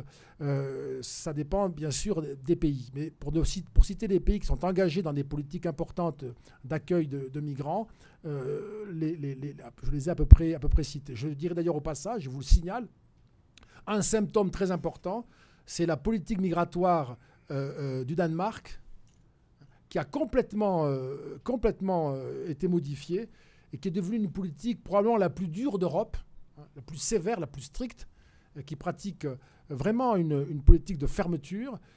et cette politique de fermeture, elle a été menée dans le cadre d'un consentement national associant le Parti social-démocrate danois, la droite danoise et les, partis, et les populistes du Parti du peuple danois. Donc on, voit cette, la question des ressources est, est, effet, est un effet central. Ensuite, j'ajouterai ce dernier élément. Je veux dire quelque chose de trop simple, mais qui a une forme de vérité quand même. Hein. Euh, euh, L'Europe euh, est, est, un continent qui vieillit beaucoup. Il faut des actifs, il faut des personnes qui travaillent, il faut créer de la richesse. Hein. en France, Marine Le Pen, elle est contre les immigrés et contre la réforme des retraites. Je pense que ce n'est pas compatible. Je pense qu'il faut choisir. Hein. on ne peut pas être contre les deux. Hein. Si on veut sauver le système de retraite, euh, il faut le réformer. Euh, peut-être qu'il faudra aussi des immigrés, je le crois, mais euh, si on ne veut pas modifier la situation budgétaire du système des retraites et qu'on ne veut pas non plus d'immigrés, il faut peut-être accepter le clonage reproductif. Hein fabriquer dans des laboratoires euh, des actifs pour demain. Peut-être que c'est la solution, mais, mais, mais, mais c'est un, un, un, point symptomatique, si vous voulez. Hein. On ne peut pas, on ne sait pas affronter ce débat aujourd'hui, mais au fond, peut-être que c'est là que se trouve une des solutions, une meilleure intégration dans un système économique, l'Europe, qui a grandement besoin d'accueillir des travailleurs pour les décennies qui viennent. Zanibo, Zanibo, senador Zanibo. Dernière question. question. Não, tem que esperar o microfone. registrar. D'abord, monsieur, em português. Ah. É, o Macron, no livro dele, Revolução, ele diz que vai fazer um sistema, que ele ia fazer um único sistema de previdência na França. E ele dá números precisos, dizendo inclusive de uma base e de um teto previdenciário médio europeu de 1.900, 1.900 euros. A França está em convulsão porque ele finalmente encaminhou o projeto da reforma previdenciária. Ninguém quer pagar a conta. E aí você vê essa juventude toda cheia de descrença aí, de desconfiança. Esse pessoal, até do ponto de vista previdenciário, eles vão me deixar na Pindaíba. Pindaíba é fogo, hein? Pô, não complica a vida da tradutora, Zé. De outro lado, de outro lado, de outro lado você tem um sistema. Você tem um sistema e você fala na tua entrevista hoje no Valor né, essa questão da previdência, a questão disso aqui da internet, né? Você fala da incapacidade da democracia de entregar os serviços, você está descrevendo o uhum. Chile. É impressionante. Porque, de outro lado, na, naquilo que você mostrou aqui hoje, 80% em média quer liberdade de organização, liberdade de manifestação, liberdade. É na média da sua pesquisa. Quer dizer, eu não tenho tanto receio de, em, em relação a um risco democrático. Eu acho. Você veja mesmo a questão do Brexit. Eu nem sei o que vai dar nessa eleição hoje, mas enfim, não é fácil. Não é? Mesmo essas tendências autoritárias, autocráticas, não, é? É, não há um movimento linear nesta, né, né, numa direção, ao meu ver, de empobrecimento democrático. O que é necessário, isso você fala na tua entrevista, é a revitalização. Você vê que no Brasil ganhou a eleição um sujeito que não tem partido. Na França, de certa forma, também. O que ele tinha era um movimento. Né? Então, eu acho que é muito interessante, a, a pesquisa globalmente é muito interessante é, para nos colocar a pensar, não é? a rever. É, essa situação do Chile é extraordinária. O Chile tem um salário mínimo que é o dobro do, do Brasil. E o povo está na rua e está obrigando uma nova Constituição. Porque sabe que a Constituição chilena hoje é a Constituição ainda do Pinochet, com algumas reformas. Não é? É, e até os chilenos não estão sabendo lidar com a situação. Aliás, não é fácil saber lidar com a situação, mas pelo menos já encontraram alguns caminhos para processar essa indignação, essa revolta. É Fecha, por favor. Obrigado. Merci beaucoup. La question de la Pindaïb.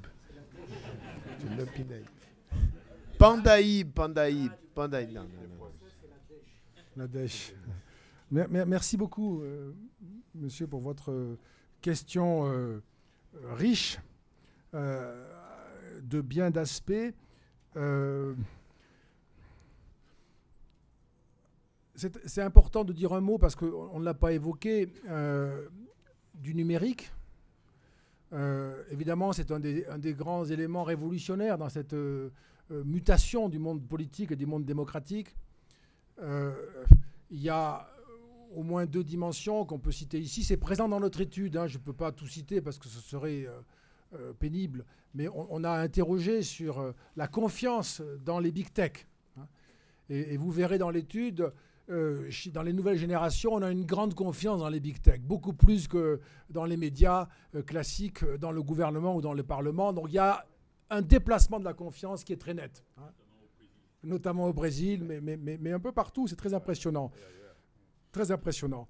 Ce sont, ce sont des pouvoirs, les big tech, qui depuis 20 ans, pour aller vite, hein, on va être rapide, hein, peut-être c'est 15, peut-être 20, ce sont des pouvoirs qui ont objectivement beaucoup changé nos vies à tous.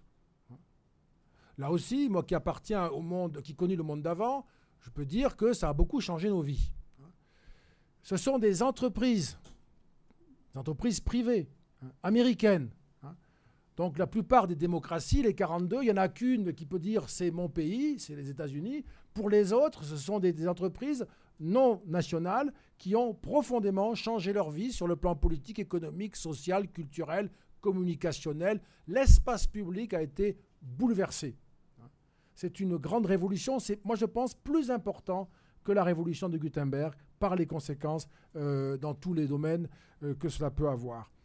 Euh, évidemment, ça impacte la démocratie, hein, parce que ça nourrit cette espèce de, d'immédiateté hein, de la délibération et de l'expression de la préférence. nous sommes tous probablement des likers. Hein, on a dû liker, on a dû voter, donc on vote plusieurs fois par jour, sans arrêt. On, met un petit cœur, etc. N'arrêtons pas. Et, le résultat, parfois, a, des, conséquences. Euh, et donc, c'est une, cohabitation que la démocratie euh, n'avait pas jusqu'ici. Il y a certainement un effet de destitution de ce privilège de la démocratie qui était d'inviter euh, l'universalité à donner son sentiment et à participer à une décision. Maintenant, cela se fait presque à chaque instant. Et les bouleversements sont, nombreux. Et puis, là, ces entreprises ont aussi créé dans nos vies des améliorations, hein, des services. Je ne sais pas si, si je sais pas un sujet qu'on va développer ici, mais c'est considérable. Hein. c'est considérable. Il y a un effet de démocratisation qui est très impressionnant. En particulier, dès lors qu'on a accès à un réseau, même quand on est loin d'un centre, on accède à beaucoup de ressources, à toutes les ressources. Hein. C'est quelque chose de tout à fait considérable. Et ce n'est pas le politique qui a fait ça. Ce n'est pas le pouvoir élu. Euh, ce sont des entreprises euh, privées, non nationales.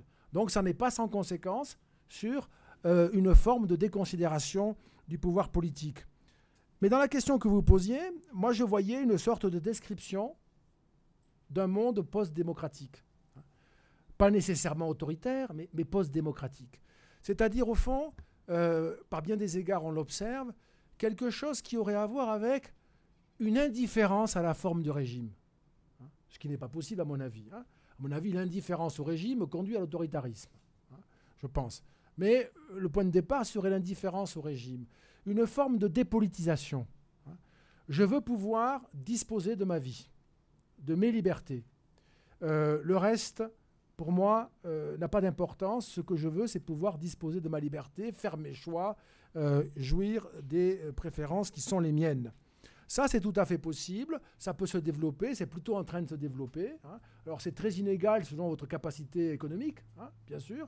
Certains n'auront aucun choix. D'autres auront des possibilités nombreuses. D'autres intermédiaires, etc.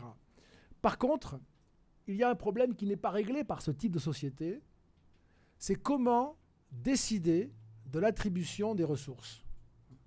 Par quel mécanisme va-t-on discuter ensemble de la répartition de la richesse? Par quel mécanisme va-t-on ensemble arbitrer la distribution de la richesse? Par quel mécanisme, je termine par là, va-t-on produire une décision qui sera jugée légitime aux yeux de tous les autres? Et dans le, dans le processus électoral, il y a cet élément essentiel qui est celui du consentement. Je discute je délibère, puis nous passons au vote, mais par avance, je sais que je veux donner mon consentement au résultat électoral si l'élection s'est déroulée dans des conditions satisfaisantes. Et ça, ce sont des éléments qu'aujourd'hui, je dirais, on ne voit pas très bien euh, comment on peut les, les, organiser dans un monde euh, post-démocratique euh, qui n'aurait pas les procédures et les institutions du système démocratique. Je voudrais imaginer un univers sans rareté, évidemment, cet univers-là euh, n'existe pas. Donc c'est un, je pense que c'est plutôt un symptôme de plus de la crise qui appelle une régulation des mécanismes, des principes qui permettent, je termine par, ce, par cette formule, à laquelle j'accorde beaucoup d'importance, il faut retrouver l'accord sur la manière de n'être pas d'accord pour arriver à contenir le désaccord dans les limites euh, de la relation pacifique. Parece que havia. Parece que havia uma última questão. Se for bem curtinha, sim.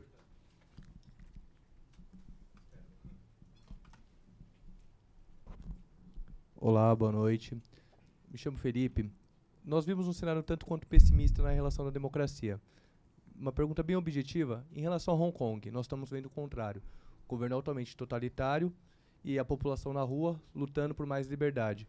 Pode ser esse o prenúncio de um movimento na China, é, mais especificamente, de luta pela democracia e no curto, no médio e longo prazo, isso pode de alguma maneira chegar na Europa e nos demais países do mundo? Obrigado. Merci, cher monsieur, euh, pour cette question. Euh, Euh, la Chine m'intéresse beaucoup. Évidemment, c'est difficile de ne pas s'intéresser à la Chine. c'est un pays passionnant, avec une histoire extraordinaire et qui suit un chemin impressionnant. je ne suis pas sinologue. Hein. Je, dirais que aujourd'hui, quand on observe, quand on lit, quand on étudie ce que disent les spécialistes, etc., les enquêtes qui existent, les récits sur la Chine, euh, on est dans une phase euh, euh, d'appropriation du progrès matériel. c'est encore très tôt. Hein. Il y a une culture chinoise, il y a un long héritage. moi, je crois personnellement que cela finira par faire advenir une demande de liberté. C'est pour ça que je parle de régime anthropologique. Je crois que les individus demanderont le respect, euh, demanderont la capacité à, choisir leur vie, à mener la vie qu'ils entendent euh, dans la communauté qui est la leur. Et donc, euh, je dirais qu'il y a un mouvement historique qui, est à l'œuvre. Peut-être qu'on commence à le voir dans une partie des élites chinoises. ce serait un sujet à discuter avec des spécialistes de la Chine pour le documenter. Hong Kong me paraît être un cas très intéressant parce que moi j'y vois un peu, si vous voulez, comme l'apologue, la fable, euh, au sens positif, hein, euh, de la situation actuelle des démocraties. Les démocraties souffrent aujourd'hui, et on l'a vu avec les jeunes générations, elles souffrent d'oublier ce que c'est que la non-démocratie. On ne sait plus. On ne sait plus parce qu'on est arrivé à se passer des régimes autoritaires. C'est une formidable réussite. L'émancipation par rapport aux dictatures, c'est un, formidable progrès. Au bout d'un moment, on a tellement réussi qu'on finit par oublier ce que c'était. C'est un triomphe. On ne sait même plus ce que c'est que de vivre dans une dictature. Et parce qu'on l'oublie, ça redevient possible. Parce qu'on l'oublie, ça redevient possible. Et ce qui se passe à Hong Kong, je crois que c'est le goût de la liberté, parce qu'on sent que ça peut disparaître, la liberté, et euh, il y a une espèce d'affirmation massive. 90% des électeurs ont voté pour la démocratie lors des dernières élections à Hong Kong. 90%. Hein. Donc c'est extraordinaire sur le plan du message. Personne n'a dit voter ça sert à rien parce que les dirigeants n'écoutent pas ce que nous disons. Euh, personne n'a fait des commentaires sur le caractère insatisfaisant de la procédure électorale qui parfois a l'air de nous décevoir ou même de nous dégoûter. Hein. Tout le monde a dit il faut voter et il faut voter dans ce sens-là. Je crois que c'est un peu euh, ce qui peut saisir les démocraties, mais c'est une espèce d'histoire assez ambivalente parce que c'est presque. Hong Kong est une situation particulière, comme vous le savez très bien, hein, puisqu'il y a la question de la Chine et que pour la Chine, Hong Kong est un problème intérieur. Donc là, il y a une situation très, très singulière. Mais c'est comme si les démocraties pouvaient euh, retrouver le goût de défendre leurs valeurs et leur système une fois qu'ils sont au bord de le perdre. Comme s'il y avait un tel choc euh, qu'on se mette soudainement à vouloir le défendre. Et ce serait formidable si les démocraties dans le monde, les démocrates, hein, pouvaient méditer euh, la situation qui est celle-là. Peut-être que nous tous, nous sommes au bord de perdre la démocratie, mais que comme on ne s'en rend pas vraiment compte, à part dans quelques cénacles comme celui-là où on peut en discuter, comme ce sentiment n'est pas assez partagé, eh bien on se paye le luxe, un luxe de riche, de richissime, hein, de ne pas aller voter, de voter blanc, et même le luxe suprême de tenter l'aventure populiste pour voir parce qu'on aime les expériences. Ça, c'est vraiment un comportement de riche euh, et, de nanti euh, en matière de liberté. Et, c'est ce sentiment-là qui, qui, est probablement l'une des menaces les plus grandes aujourd'hui sur le système démocratique. Bom, eu quero agradecer muito a presença de todos, mas especialmente o que foi dito aqui pelo professor Dominique Renouillet. Eu acho que essas reflexões sobre a, a, o título é muito bom democracia sob tensão, porque é a verdade, no mundo todo. Nós estamos assistindo um momento em que a democracia vive sob tensão. Eu, no último artigo que eu escrevi nos jornais, eu falava da, de, um, de, um, período na Europa em que havia um sentimento semelhante de malaise. Agora há um certo sentimento de mal-estar também.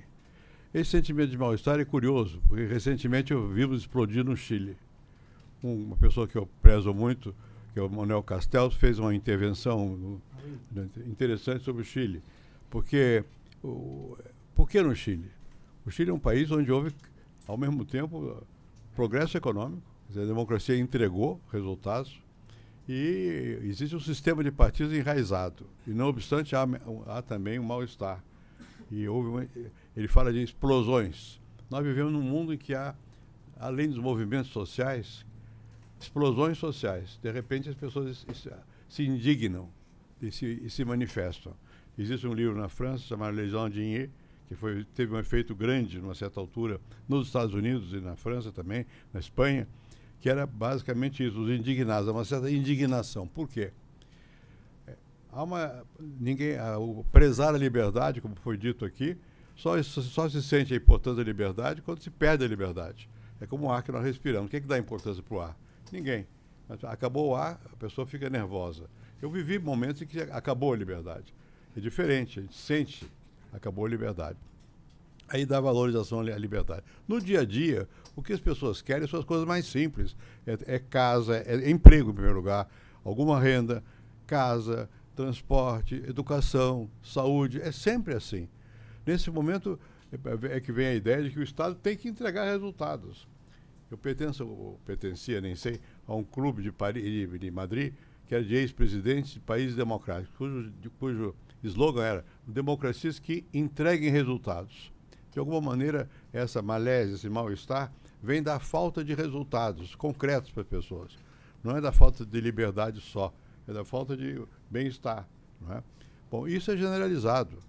Isso tem, tem, tem muitas coisas a ver com o que está acontecendo na organização da vida social, da vida econômica e com o sistema de comunicação. Dizer, com a internet, todo mundo sabe tudo e participa, cria grupos, se, mobilizam, dispensam as, as, estruturas intermediárias. E os partidos ficaram aparentemente não só irrelevantes, mas nocivos, porque não, não estão de acordo com o que as pessoas desejam, não conseguem entregar de imediato. Então, é uma crise da democracia representativa em toda parte, mesmo nos países bem-sucedidos. Não há crise aonde? Não há crise na Rússia, não há crise na Turquia, não há crise na China, porque não há liberdade, não, é? não há essa experiência de participação tão ampliada. Onde há essa experiência, há um certo mal-estar pela incapacidade de, de aquilo que nós desejamos vermos consolidado em políticas públicas que deem resultados. Então, vamos ter que conviver, eu acho, com um certo período longo de transição sob tensão. Tomara que seja possível, nessa tensão, manter alguns dos valores que foram aqui anunciados. Porque a gente não vive só do bem-estar, vive também de acreditar, de ter valores. E há, nesse momento, há descrença. Esses dados mostram isso aqui claramente. Há uma descrença muito grande, sobretudo nas instituições da democracia. Uma descrença. E há uma crença maior nas instituições que são autoritárias. Aqui os militares entram aí com uma, uma visibilidade boa. Não é? Por quê? Porque te, põe ordem. Esse, quando há uma situação de mal-estar, de falta de correspondência às expectativas, as pessoas querem pelo menos ordem para que possa obter algum resultado. É um momento difícil no qual nós vivemos, mas não é um momento desesperador, porque aqui mesmo na, nas pesquisas mostradas, alguns dos valores tradicionais se mantêm. As pessoas querem mantém alguns valores. Não estão vendo a congruência entre esses valores e o bem-estar de cada um. Há um certo mal-estar. É, é, chocante para nós aqui do Brasil. Vemos o que acontece em Paris agora, na França. Os, os, como chama? Coletes amarelos, né? que, que, são contra. Né? Bom, em comparação com o que nós temos, por quê? Que isso? Né? E, não obstante, é, é generalizado. Né? Houve uma pesquisa feita nos Estados Unidos quando houve o Occupy, que era um movimento lá, o que, que as pessoas. Nos Estados Unidos, meu Deus, uma pátria de, da liberdade, da mobilidade, do emprego, de tudo mais. E, não obstante, havia um mal-estar. Né? Bom, essas são, não são só ondas, tem a ver com, com o modo da sociedade se organizar. E talvez com o medo do que foi mencionado aqui. Concentração imensa de renda e dificuldade de obter emprego. Não que as pessoas tenham muita consciência dessa situação. Mas o horizonte que está aí é esse. Uh, o crescimento não significa da economia não significa necessariamente o bem-estar. É o crescimento e, e, a concentração enorme de, de, de renda. Então, além dos problemas que são palpáveis de, de, das instituições democráticas, nós temos alguns problemas que são da sociedade e também, como aqui foi mencionado, o sistema produtivo nosso que está no, no limite para onde nós vamos. Não se sabe muito bem. Eu agradeço muito porque eu acho que suas, suas pesquisas e suas experiências também, sua, sua palestra, nos ajudam a pensar e a pensar globalmente. Muito obrigado mais uma vez.